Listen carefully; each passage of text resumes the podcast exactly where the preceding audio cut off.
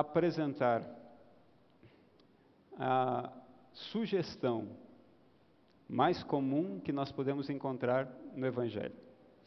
Sugestão mais comum porque é, quando o Evangelho começa a se desenvolver, especialmente na igreja cristã primitiva, nós começamos a preparar o nosso coração para viver experiências muito mais intensas e que podem sim favorecer a expansão do reino de Deus. E como vocês aqui da morada já sabem, o reino de Deus não tem que ver simplesmente com aquilo que está por vir, mas com a experiência vivida aqui, como se já estivéssemos lá. O reino se dá quando nós já buscamos os princípios do céu na vida aqui da terra. Quando nós experimentamos o que está lá, como já uma proposta de vida para toda a nossa felicidade. E não há melhor maneira de nós buscarmos isso do que através de paixão e persistência. Pela primeira, a primeira vez que eu é, me deparei com essa, com essa expressão, paixão e persistência, ou com essa combinação de palavras, foi através de um livro é, escrito pelo, pelo pastor Mário Vega, ou que conta a história do pastor Mário Vega e toda a sua comunidade, conhecida como Comunidade de Elim, ou Igreja de Elim, lá em São Salvador, no país El Salvador. Como já mencionei a vocês, essa comunidade é tão incrível porque ela consegue fazer com que a cidade e o país mudem conforme a sua própria busca do Espírito Santo. A igreja de Elim, ela tem tanta influência que o presidente do país, El Salvador, procura sempre consultar não apenas o pastor Mário Vega, líder dessa comunidade, mas consultar a liderança dessa comunidade. Os índices de criminalidade nessa cidade sobem ou descem de acordo com a busca que essa igreja está tendo do Espírito Santo. E veja que essa é a proposta do Evangelho para todos nós. A Bíblia está nos recomendando a sermos influência aonde nós estamos. Quando eu vi, na semana passada, os feirantes da morada dentro da igreja adventista da morada, isso encheu meu coração de alegria. Quando na semana passada alguém aqui passou por uma dificuldade tão grande e toda a comunidade compartilhou um pouco de si para ajudar essa pessoa, eu vi a experiência da igreja cristã primitiva em nossos dias. Então, quando nós nos deparamos com situações como estas, a gente percebe que a ação do Espírito sobre a igreja, ela precisa acontecer. Caso contrário, nós vamos simplesmente entrar aqui e sair daqui do mesmo jeito, contemplar algo magnífico que esteja sendo apresentado e nada vai mudar. Uma comunidade cheia do Espírito, move o seu bairro, a sua cidade e contamina, no bom sentido, tudo aquilo que está ao seu redor. Uma comunidade cheia do Espírito se identifica com os padrões verdadeiros daquilo que precisa ser conhecido por aqueles que estão imaginando que vivem uma vida correta, quando na verdade estão completamente perdidos quanto ao seu modo de viver. Só que a construção de uma comunidade assim precisa de paixão e precisa de persistência. Aliás, eu creio que qualquer coisa que se queira fazer bem feita vai precisar de paixão e persistência. Eu hoje afirmo a vocês, eu sou apaixonado por vocês, por essa comunidade. E vocês sabem o quanto estamos persistindo no mesmo caminho, no mesmo propósito. E aqui é importante que a gente identifique o que é paixão e o que é persistência. Alguns é, ainda gostam né, de usar dicionário né, para explicar as palavras e tudo mais, conceitos antigos né, de, uma, de uma espécie de preparação de sermões que era feita no passado. Eu apenas quero conceituar algumas coisas aqui com vocês. Paixão é muito mais do que um elemento que se pode assim proferir. Paixão tem que ver com um desejo forte, tem que ver com um sentimento incontrolável. É uma determinação objetiva. Eu estou indo para lá e eu quero muito chegar lá. E eu vou fazer de tudo para chegar lá. E perceba, eu vou fazer de tudo, não apenas uma coisa só. Porque só a paixão não é suficiente. Em determinados momentos você já se apaixonou. Quem aqui já não se apaixonou na vida? Né? Alguns ainda vão se apaixonar. E você sabe como que você fica quando você está apaixonado, não é? Pode ser que alguns aqui estejam nesse momento apaixonados, coraçõezinhos assim flutuando do cérebro assim e se derretendo ao redor. Dá para ver até alguns aqui nesse momento assim. A paixão, ela é incrível, ela nos levanta, ela nos dá vontade de acordar para fazer aquilo que precisa ser feito. E nem sempre eu vou estar apaixonado por uma pessoa, eu posso também estar apaixonado por um, um projeto, por, uma, por um grupo de pessoas, ou até mesmo por algo.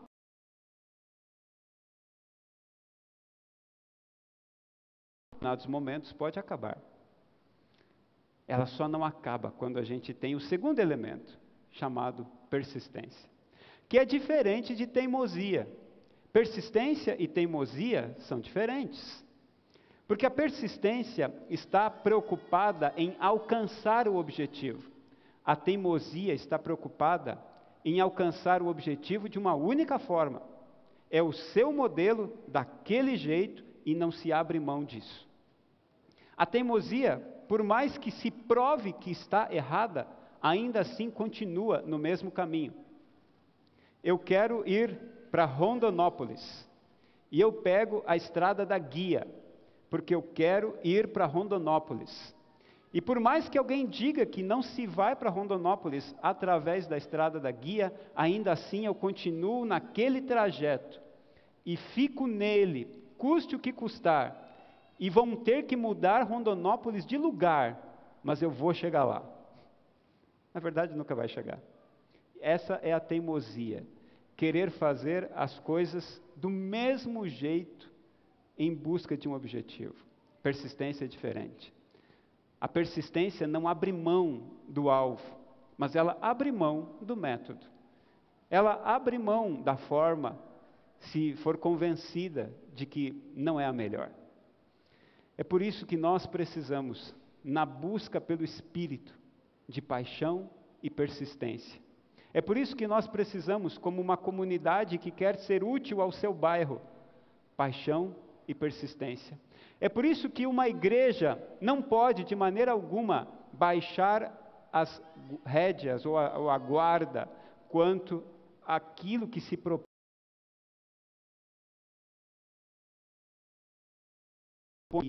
Cheia do Espírito Santo. Cada um de nós aqui pode escolher ser cheio do Espírito ou simplesmente passar pelo sábado e bater o seu ponto aqui nesse lugar. Mas a busca pelo Espírito nos fará compreender que há muito mais a se viver do que simplesmente se frequentar uma igreja. Você já sabe que nós aqui não estamos em busca de frequentadores de igreja. Nós estamos aqui em busca de pessoas cheias do Espírito que se propõem a auxiliar aqueles que precisam de auxílio, aqueles que precisam de ajuda. Ah, como seria bom se cada pessoa, não apenas dessa comunidade, mas de todas as demais comunidades, de todas as, as demais igrejas, estivessem buscando o Espírito em todo o tempo e a busca pelo Espírito requer paixão e persistência. Porque não é todo dia que você acorda com vontade de buscar a Deus. Não é todo dia que você acorda querendo ler a Bíblia. Não é todo dia que você se propõe a orar de maneira enfática. Quantos nessa semana, e você não precisa levantar a mão, é só para reflexão, quantos nessa semana não leram a Bíblia e não buscaram a Deus como deveria? Eu imagino que alguns chegaram aqui nessa manhã, feridos, inclusive, com tantas batalhas que lutaram, algumas delas perdidas, e derrotas até que estão, nesse momento, latejando na mente, E alguns chegaram aqui, inclusive, nessa manhã, pensando assim: tomara que a mensagem hoje consiga acalmar meu coração e me trazer paz, porque eu estou aqui angustiado pelos pecados que cometi. Quantos não chegaram aqui nessa manhã, esperançosos, de que pudessem sair daqui vibrando, porque vão encontrar uma chave que vai fazer a sua família funcionar, ou vai fazer inclusive o seu próprio trabalho dar uma guinada diante de alguma palavra que vai ser dita. Bom, eu não queria frustrar você, mas eu quero só lembrar você que eu ou qualquer outra pessoa que subir aqui não vai conseguir fazer nada por você. Porque eu e qualquer outra pessoa que estiver aqui, ou em qualquer outro lugar, é apenas um passador de slide. Só isso só um passador de slide. Eu e esse negócio aqui temos a mesma serventia. Eu e esse aparelhinho aqui temos quase que a mesma função. Apenas procurar colocar de maneira clara, ou mostrar de maneira clara, quem é que pode, sim, ajudar você a virar a chave da sua vida. Mas eu também queria lhe dar uma dica. Não se vira a chave da vida da noite para o dia, sabia? Não se muda a vida da noite para o dia. Não se consegue uma grande vitória da noite para o dia. É necessário o que mesmo? Paixão e persistência. Paixão e persistência. Persistência não é uma palavra assim tão legal, especialmente para aqueles que já desistiram de algumas coisas. Alguém aqui já começou um curso de inglês e parou? Tire a primeira pedra, aquele que não fez isso. Alguém aqui já começou uma faculdade e não terminou? Alguém aqui abriu uma empresa e parou e desistiu? Quando a gente olha para um cenário como esse, assim, a gente olha para um bando de fracassados. Só que calma, antes de você ficar chateado comigo, eu queria me incluir nesse grupo. Eu também faço parte do bando de fracassados. E quer saber mais? O planeta Terra é uma composição de fracassados. Gente que todo dia se propõe a fazer algo magnífico e que vai agora dar tudo certo e que finalmente vai conseguir encontrar dias melhores para a sua vida. E aí vai e desiste. Uns tempos atrás, lendo uma revista, eu me deparei com uma, uma charge, assim, uma ilustração, me chamou muita atenção. Eu devia até ter trazido aqui. Prometo trazer em uma outra ocasião. Dois mineiros aqueles que estão buscando encontrar ouro ou pedras preciosas. Um com a sua picareta para esse lado de cá, o outro com a sua picareta para o lado de lá. São duas imagens apenas. A primeira imagem, eles estão aqui, batendo na rocha, os dois, um de cada lado. Na segunda imagem, aparece algo diferente. Porque nesse lado aqui, o diamante enorme, o diamante enorme. Está mais ou menos assim, uns 50 centímetros da rocha, do local onde ele está batendo. Mas ele continua batendo. E esse outro aqui está com uma pepita de ouro a um centímetro da rocha onde ele está batendo. Mas ele já se virou para cá e colocou a picareta nas costas para ir embora. Alguns de nós vivemos assim. E eu tenho percebido que a vitória muitas vezes é dos persistentes e nem tanto dos habilidosos. Porque aqueles que persistem, aqueles que lutam, aqueles que se entregam, aqueles que trocam a teimosia pela persistência, alcançam o que tanto desejam. E ah, como seria bom se todos nós aqui desejássemos, ansiássemos pelo Espírito Santo. Ah, se todos nós aqui clamássemos diariamente pelo Espírito Santo. Se lutássemos para que Ele nos tomasse, para que Ele invadisse, no bom sentido, a nossa vida e nos desse a oportunidade de ser bons passadores de slide.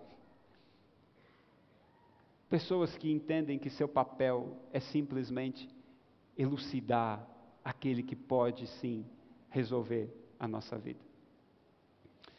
A busca pelo Espírito precisa acontecer nos nossos dias e de maneira cada vez mais intensa, diante de todos os cenários que nós estamos avaliando. E é por isso que eu queria que você refletisse profundamente nesse texto de Romanos, no capítulo 8, verso 5. O capítulo 7 e o capítulo 8 de Romanos são capítulos onde o autor, Paulo, está ali apresentando a sua própria luta pessoal e tentando também fazer com que todos compreendam que nós estamos inseridos realmente num grande conflito. Embora essa expressão grande conflito não esteja ali nos escritos de Paulo, é evidente que ele está falando disso, está tratando dessa situação. No capítulo 7, ele está dizendo: Eu quero muito fazer aquilo que o meu cérebro ou a paixão pelo Espírito me diz que devo fazer, mas de vez em quando a minha carne me puxa para aquilo que eu não quero, para aquilo que eu sei que é errado. E Romanos 8,5 diz que os que vivem segundo a carne se inclinam para as coisas da carne, mas os que vivem segundo o Espírito se inclinam para as coisas do Espírito. Os que vivem segundo a carne se inclinam para as coisas da carne. Quanto mais ligado às coisas da carne, menos persistência eu terei nas coisas do Espírito. Paulo tá no, está nos lembrando que não adianta ser simplesmente um cristão e continuar se inclinando para as coisas da carne. Paulo está nos monitorando nesse momento, nos avisando: se você continuar desse jeito, se você continuar se inclinando para o que você sabe que não presta, sua constância no espírito vai acabar. Sua vida de verdade irá parar de funcionar e você vai apenas sobreviver. Mas aqueles que se inclinam para o espírito, com persistência, às vezes até sem a vontade natural, mas com a disciplina e o reconhecimento de que aquilo é melhor, encontrarão vida e vida abundante. Os que se inclinam para a carne só encontrarão carne. Os que se inclinam para o espírito encontrarão o espírito. Por mais que isso seja tão óbvio, e não é, não é tão fácil. É tão simples. Se eu estiver voltado para o espírito, vou estar cheio do espírito. Mas e por que que não ficamos? Essa é a única pergunta que precisa ser respondida.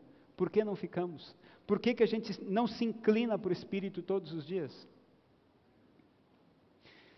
Em todo o contexto da aliança, aliança essa que nós estamos inclusive estudando, ou que estudamos nessa última semana, na lição da escola sabatina, em todo o contexto da aliança, Deus está nos propondo uma vida melhor. Nossa parte é apenas aceitar a aliança. Nossa parte é apenas identificar que a proposta dele é melhor. Veja que não é uma aliança entre ele e eu, é uma aliança dele, na qual eu simplesmente entro com a minha decisão de reconhecer que o que ele tem para mim é melhor. A aliança de Deus está todos os dias disponível a nós. Mas quando a gente deixa de se inclinar para o Espírito e se inclina para a carne, a gente perde todos os benefícios que o Espírito tem a nos oferecer. Meus queridos amigos, Paulo está jogando duro conosco, nos lembrando que algo precisa mudar. E ele diz no verso 14: Pois todos os que são guiados pelo Espírito de Deus são filhos de Deus. Porque vocês não receberam um espírito de escravidão para viverem outra vez atemorizados, mas receberam o espírito de adoção, por meio do qual clamamos Abba, Pai. Eu sempre tive certeza que eu era descendente de espanhóis. Minha avó nasceu no Uruguai, meu pai nasceu no Uruguai, eu inclusive tenho a identidade uruguaia. E eu dizia para todo mundo: sou espanhol, né, uma linhagem espanhola, também uruguaia. Essa era a minha convicção. E eu dizia isso por uma razão. Meu sobrenome Nunes meu sobrenome Nunes identifica um espanhol, e eu pensava que o meu Nunes era de Núñez, da Espanha. Então, quando estávamos em conversas desse tipo, ah, você é descendente de qual país e tal, eu sempre afirmava espanhol, pai uruguaio, vó uruguaia. Até que um dia eu resolvi pesquisar o meu sobrenome. O meu primeiro sobrenome, ele é bem, bem diferente, né, bem complicado. Silva o segundo, Nunes. Então, o primeiro eu já tenho convicção plena né, de que ele tem uma origem portuguesa. Mas eu ficava focado no segundo, porque é diferente, né? Embora muita gente tenha, é menos gente do que o Silva. E aí eu fui pesquisar o meu Nunes e descobri que eu sou quase que 100% português quando eu descobri isso, eu pensei assim, puxa vida, eu gostava mais da ideia de ser espanhol do que ser português. Né? Que a gente ouve tanta piada né, de português e português. Mas resolvi pesquisar um pouco mais Portugal. E eu descobri que as piadas que nos contavam eram apenas piadas. Porque há muita coisa interessante nesse lugar. Muita coisa interessante. Inclusive, vários brasileiros se mudaram para lá nesse período da pandemia, e alguma coisa de bom existe. Fato é que nós precisamos entender que quando nós assumimos a nossa identidade de cristãos, nós nos transformamos em filhos, filhos de Deus. E na continuidade do, do, do, verso 16 e 17, Paulo vai dizer que nós nos tornamos adotados, filhos adotivos.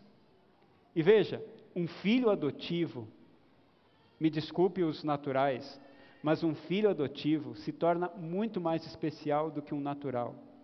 Porque o filho adotivo foi escolhido.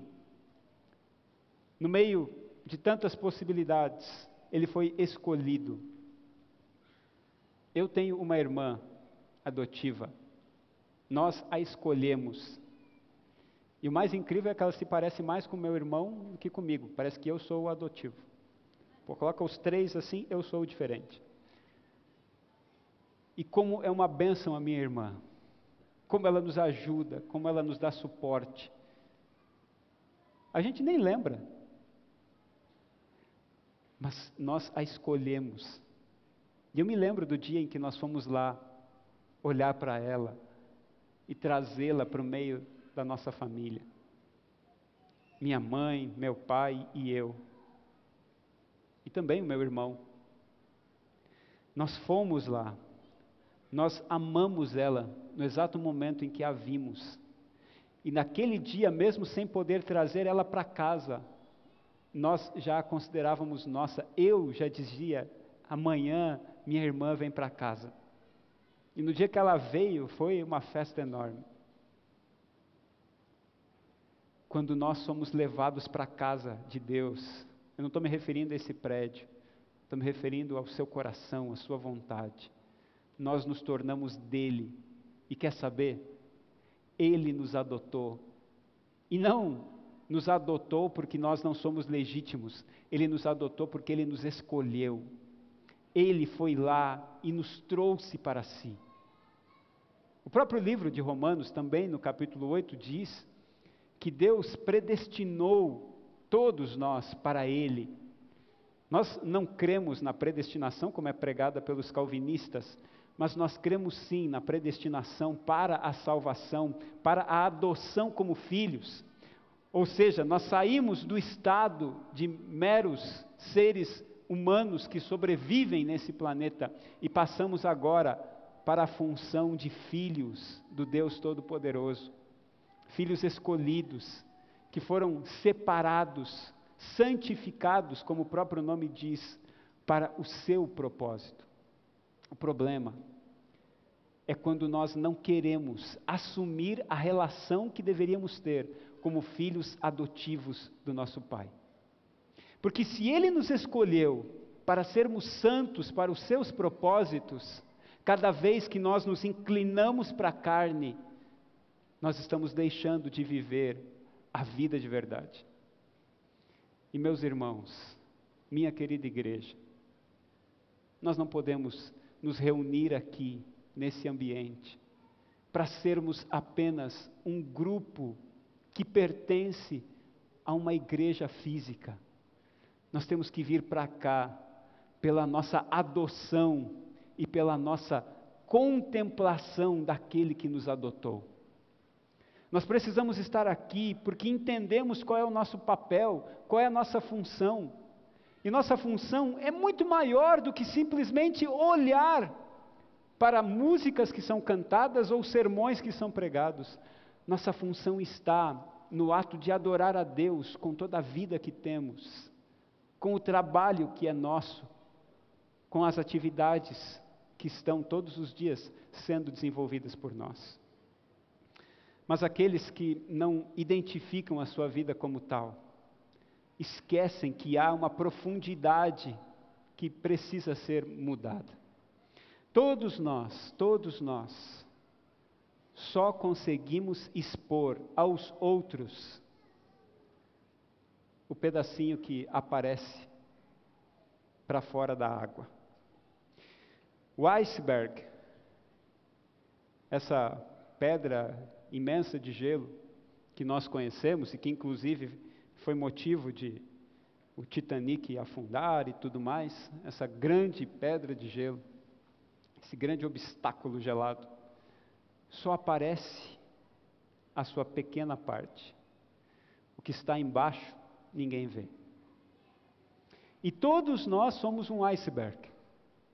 Não no sentido de sermos gelados e frios, mas no sentido de mostrarmos aos outros apenas um pequeno pedacinho de quem nós somos. O nosso comportamento é visto pelos demais.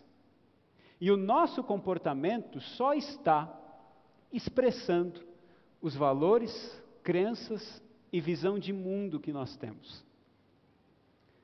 Portanto, é muito raso quando nós tentamos, por exemplo, mudar o comportamento de alguém. Quando nós queremos ajudar uma pessoa e dizemos para ela: Olha, você precisa mudar sua roupa. Olha, você tem que parar de falar isso. Olha, você tem que parar de ouvir isso, você tem que parar de comer isso. Isso é apenas o comportamento. Não se muda ninguém com base no comportamento. Nenhum ser humano será mudado apenas pelo comportamento. O problema é que muitas das nossas atividades espirituais visam apenas mudança de comportamento. A Igreja Adventista do Sétimo Dia tem pessoas que agem assim e apresenta a lista. Pá, pá, pá, pá, pá, pá. Não vão até os lugares, vão até os lugares, não comem tais coisas, não fazem nada no sábado, não é assim que nos enxergam? Ah, esse aí é o pessoal, eu acho incrível até, quando a última parte do nosso nome fala mais alto do que a primeira. Várias vezes, quando estive em algum lugar, a pessoa diz: Ah, você é do sétimo dia. Eu falei: É, adventista, sou da igreja adventista. Ah, do sétimo dia. Vocês não fazem nada no sábado, né? Essa identificação mostra para nós que, em determinados momentos, nossa preocupação parece estar muito mais nisso. Nossa igreja está bem, porque ninguém fuma, ninguém bebe, ninguém está adulterando, ninguém está andando assim com roupas muito extravagantes, essa é uma igreja santa. Só que ninguém consegue enxergar o que está por baixo d'água. E uma igreja só vai ser transformada Quando isso aqui, ó, quando isso aqui for transformado. Enquanto a minha visão de mundo for diferente da visão de mundo do Senhor, minhas crenças e valores vão continuar aqui, funcionando no meu cérebro. E o meu cérebro, como já aprendeu a dar uma engambelada na galera, ele de vez em quando se comporta bonitinho para que ninguém perceba. Mas quando a galera sai, os meus pensamentos, os meus valores as minhas crenças e a minha visão de mundo começam a borbulhar e emergir. Nenhum de nós aqui, nenhum de nós aqui faz o que faz só por causa da igreja. Não. Você pode até aparentar uma coisa, mas o Senhor sabe qual é a sua visão de mundo. O Senhor sabe o que está rondando os seus valores e as suas crenças. E o único que pode mudar visão de mundo, crenças e valores é o Espírito Santo do Senhor. Ser humano algum é capaz de fazer isso. Ah, Joaquim era um homem terrível, mas o José era um homem tão mais incrível que conseguiu transformar o Joaquim. José, um homem santo, mudou o Joaquim. Não. É o Espírito Santo que muda. É o Espírito Santo que muda. Nós somos apenas passadores de slide. Eu e você temos essa mesma função aqui. Só que se nós continuarmos inclinados para a carne, nossa cosmovisão, nossos valores e crenças não vão mudar. Nosso comportamento vai aparecer assim bonitinho diante dos outros, mas não vai mudar. Minha amada igreja, nossa visão de mundo, nossas expectativas, nossos anseios, aquilo que anda pelas entranhas de quem nós somos, precisa ser dominado pelo Espírito Santo. Caso contrário, continuaremos dizendo que Jesus vai voltar. Os arautos do rei continuarão inventando mais e mais versões do breve virá. E nada vai acontecer. Se o Espírito não tomar conta da nossa visão de mundo, se o Espírito não alterar quem nós somos, seremos um, mais uma igreja. Mas se o Espírito tomar conta de nós, ninguém mais segura, porque a igreja cristã primitiva avançou, porque a cosmovisão, a visão de mundo mudou. Ninguém mais se preocupava com o iPhone 13. Ninguém mais se preocupava se a bolsa ia cair ou subir. Ninguém mais se preocupava se ia ser direita ou esquerda. Ninguém mais se preocupava se era Pedro, Paulo, Apolo, Barnabé ou quem quer que seja. A visão de mundo mudou. Está todo mundo cheio do Espírito. Está todo mundo persistente e apaixonado pelo Cristo Jesus.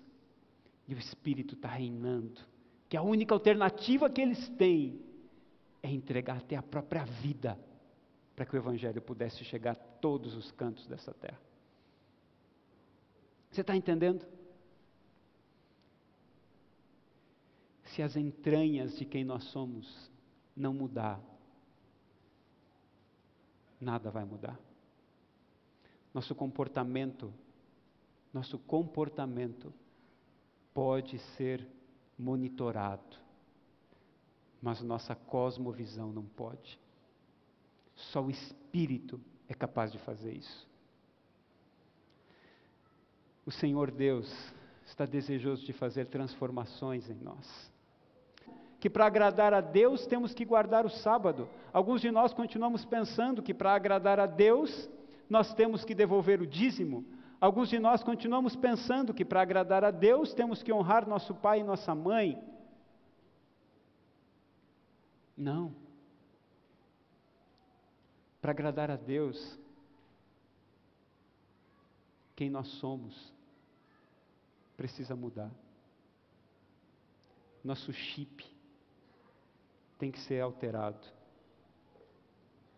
E guardar o sábado, honrar pai e mãe,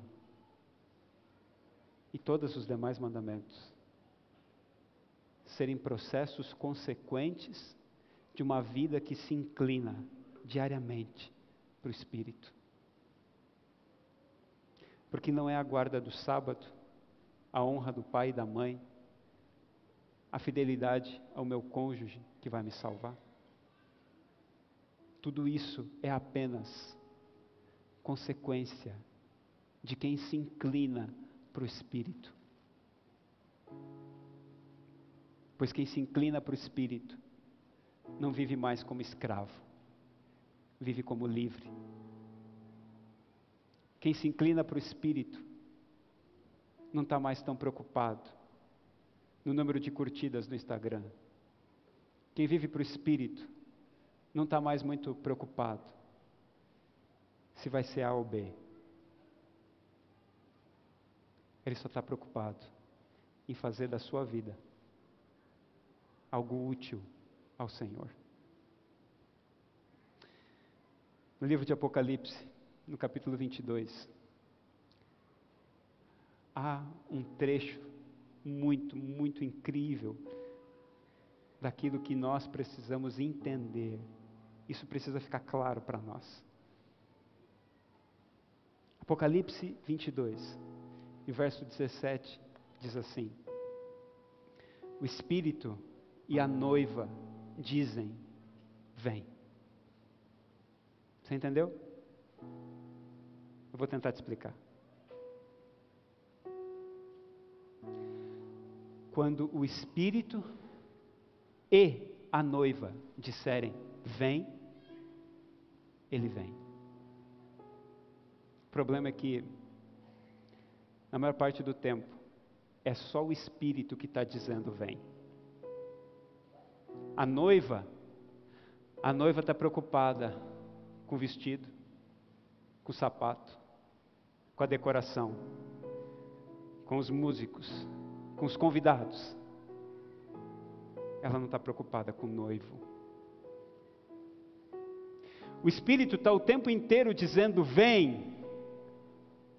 Mas a noiva está dizendo: Depois, daqui a pouco, quem sabe amanhã mas breve virá.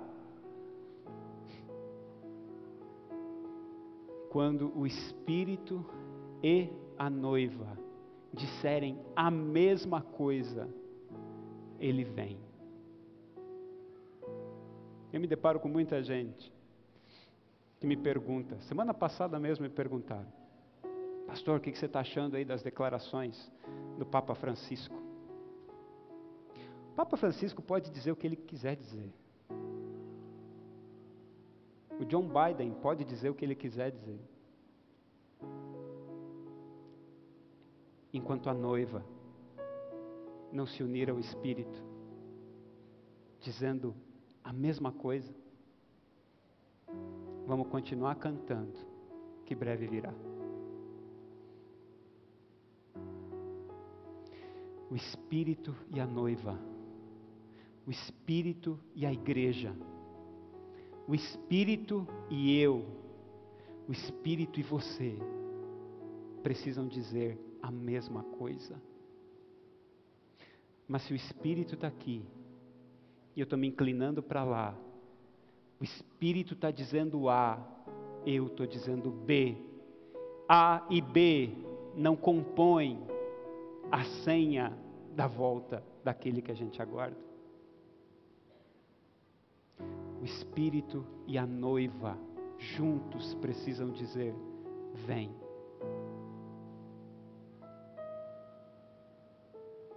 A gente precisa estar mais junto do Espírito. A gente precisa depender mais do Espírito. a gente precisa reconhecer que pelas nossas próprias forças não vai dar. Os maiores empreendimentos, as melhores ideias, as mais incríveis projeções não vão dar a nós o que tanto almejamos.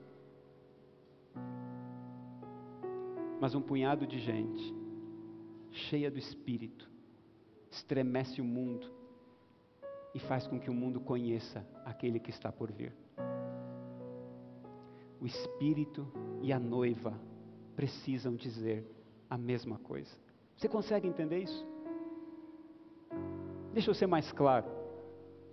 O Espírito e você precisam dizer a mesma coisa.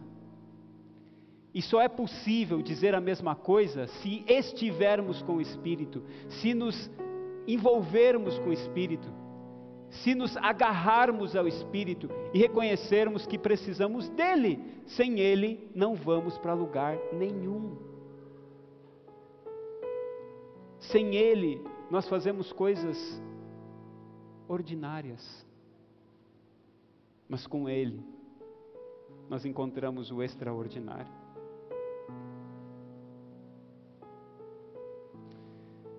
Há um tempo atrás,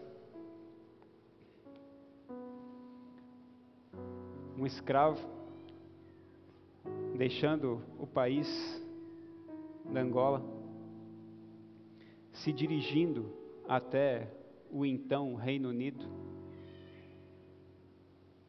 foi colocado numa uma espécie de cela montada com pedaços de madeira. E esse escravo prometeu para si mesmo: Eu nunca mais vou ser escravo de ninguém. Nunca mais. Ele era um homem forte, musculoso, e foi então colocado em exposição para vários lords que estavam ali em busca de braços fortes para o seu serviço. Ele foi leiloado e um dos lords apresentou o preço mais alto. Amarrou o escravo, colocou em sua carroça e em todo o trajeto em direção à sua propriedade rural, o escravo dizia: Eu nunca mais vou ser escravo, eu nunca mais vou trabalhar para ninguém. Podem me matar, mas eu não trabalho mais para ninguém. Ao chegar à propriedade daquele lord, suas cadeias são soltas e o lord entrega uma carta de liberdade para ele. Paguei um alto preço por você. Viva a sua vida. Você está livre. Mas a história diz que aquele escravo, que havia prometido nunca mais trabalhar para ninguém, se prostrou, se inclinou para aquele senhor e chorando disse: Eu prometi que nunca mais trabalharia como escravo, mas o Senhor me deu liberdade, me permita trabalhar para o Senhor me permita lhe servir. Alguns de nós estamos prometendo que não queremos trabalhar mais. Alguns de nós estão dizendo que não querem de maneira alguma ter que dedicar seu tempo ao Senhor, porque já trabalham demais.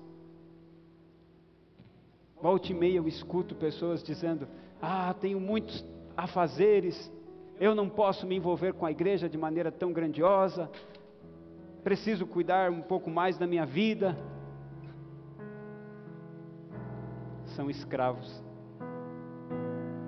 que continuam escravizados e que não entenderam nada do que o Senhor fez por eles. Eu não sei se nessa manhã aqui tem mais escravos do que livres, não sei. Mas eu queria te avisar que aquele que acha que faz alguma coisa demais para o Senhor é um escravo bem amarradinho, que pensa que é livre. Pois aquele que se doa e se entrega. E faz da sua vida um serviço constante. Encontrou-se com a liberdade. Nessa manhã, eu quero convidar você a experimentar a liberdade, a não apenas frequentar uma igreja, a não apenas olhar para os serviços da igreja como se fossem mais uma atividade dispendiosa, porque eu queria lhe lembrar que das sete da manhã, a hora em que você começa a trabalhar, até o final, você deveria estar trabalhando para o Senhor. Seja qual for a profissão que você tem, você deveria estar trabalhando para o Senhor. Porque no reino de Deus não existe hora extra. No reino de Deus ninguém faz hora extra. No reino de Deus o que está faltando é hora, está faltando hora. O nosso banco de horas que deveria estar sobrando está faltando.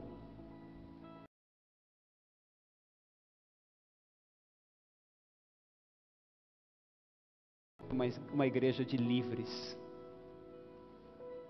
Pois os que se inclinam para o Espírito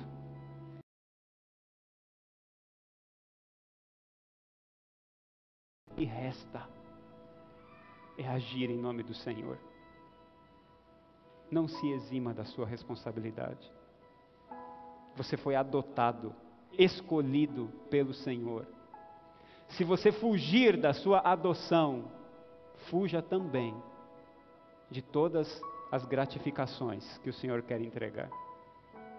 Não fuja, não fuja da responsabilidade que Deus lhe deu. Se lance aos pés daquele que tem todo o poder e autoridade para fazer a sua vida uma vida muito melhor.